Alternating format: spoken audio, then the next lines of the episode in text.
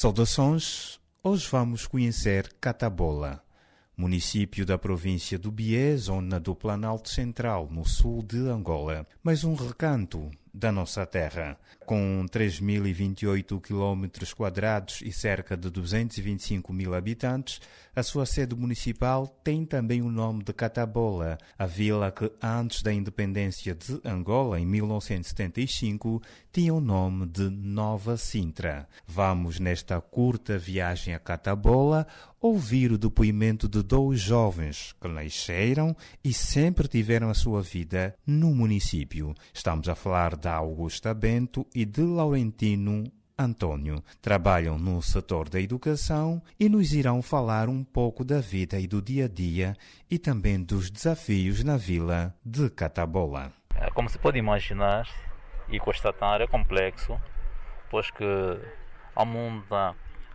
contrariedade não só na locomoção e em outros serviços básicos. Quando não há asfalto, não há energia, não há água, é tudo uma questão de, de, esperança, de aguardar. É complicado, é complicado de facto. Em todos os níveis é complicado. Temos telefone, temos internet, não só aqui dentro da vila, como se pode ver, quase todo o trajeto do Quito, ou 80%, tirando aquela área asfaltada, não tem asfalto e dificulta muito, tanto no, no, no comércio, é, nos serviços hospitalares.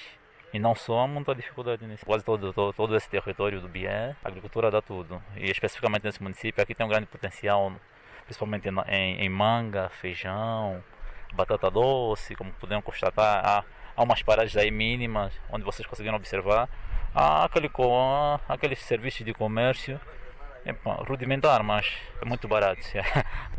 criação de animais, as comunas, juntamente aqui algumas aldeias, a criação de animais, a população vive substancialmente da agricultura. Duas ou três empresas para asfaltagem, mas até aqui nada e nos deixaram até ravinas aqui. Está cheio de buracos aqui.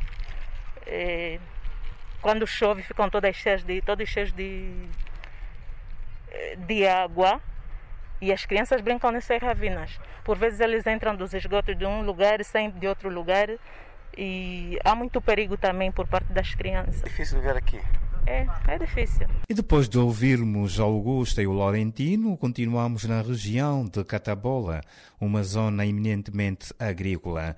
Neste município funciona uma escola rural de práticas agrícolas que tem enfrentado algumas dificuldades, segundo o seu diretor, Mineiro Dala. Estamos à falta de alguma residência para professores, residência para eh, a direção e estamos a falta também alguns meios de transporte para nós dar uma locomoção para os campos dos, dos camponeses, ver se podemos apoiar os camponeses nas, nas fazendas, daquilo que, nós, que os alunos estão a aprender para poder demonstrar lá os camponeses que é o nosso objetivo para apoiar o município. Nós temos aqui um, um lugar experimental que está dividido em, em agricultura orgânica e mineral para defender eh, na, na fase da na fase da mais ou menos uma, uma crise econômica de fertilizante.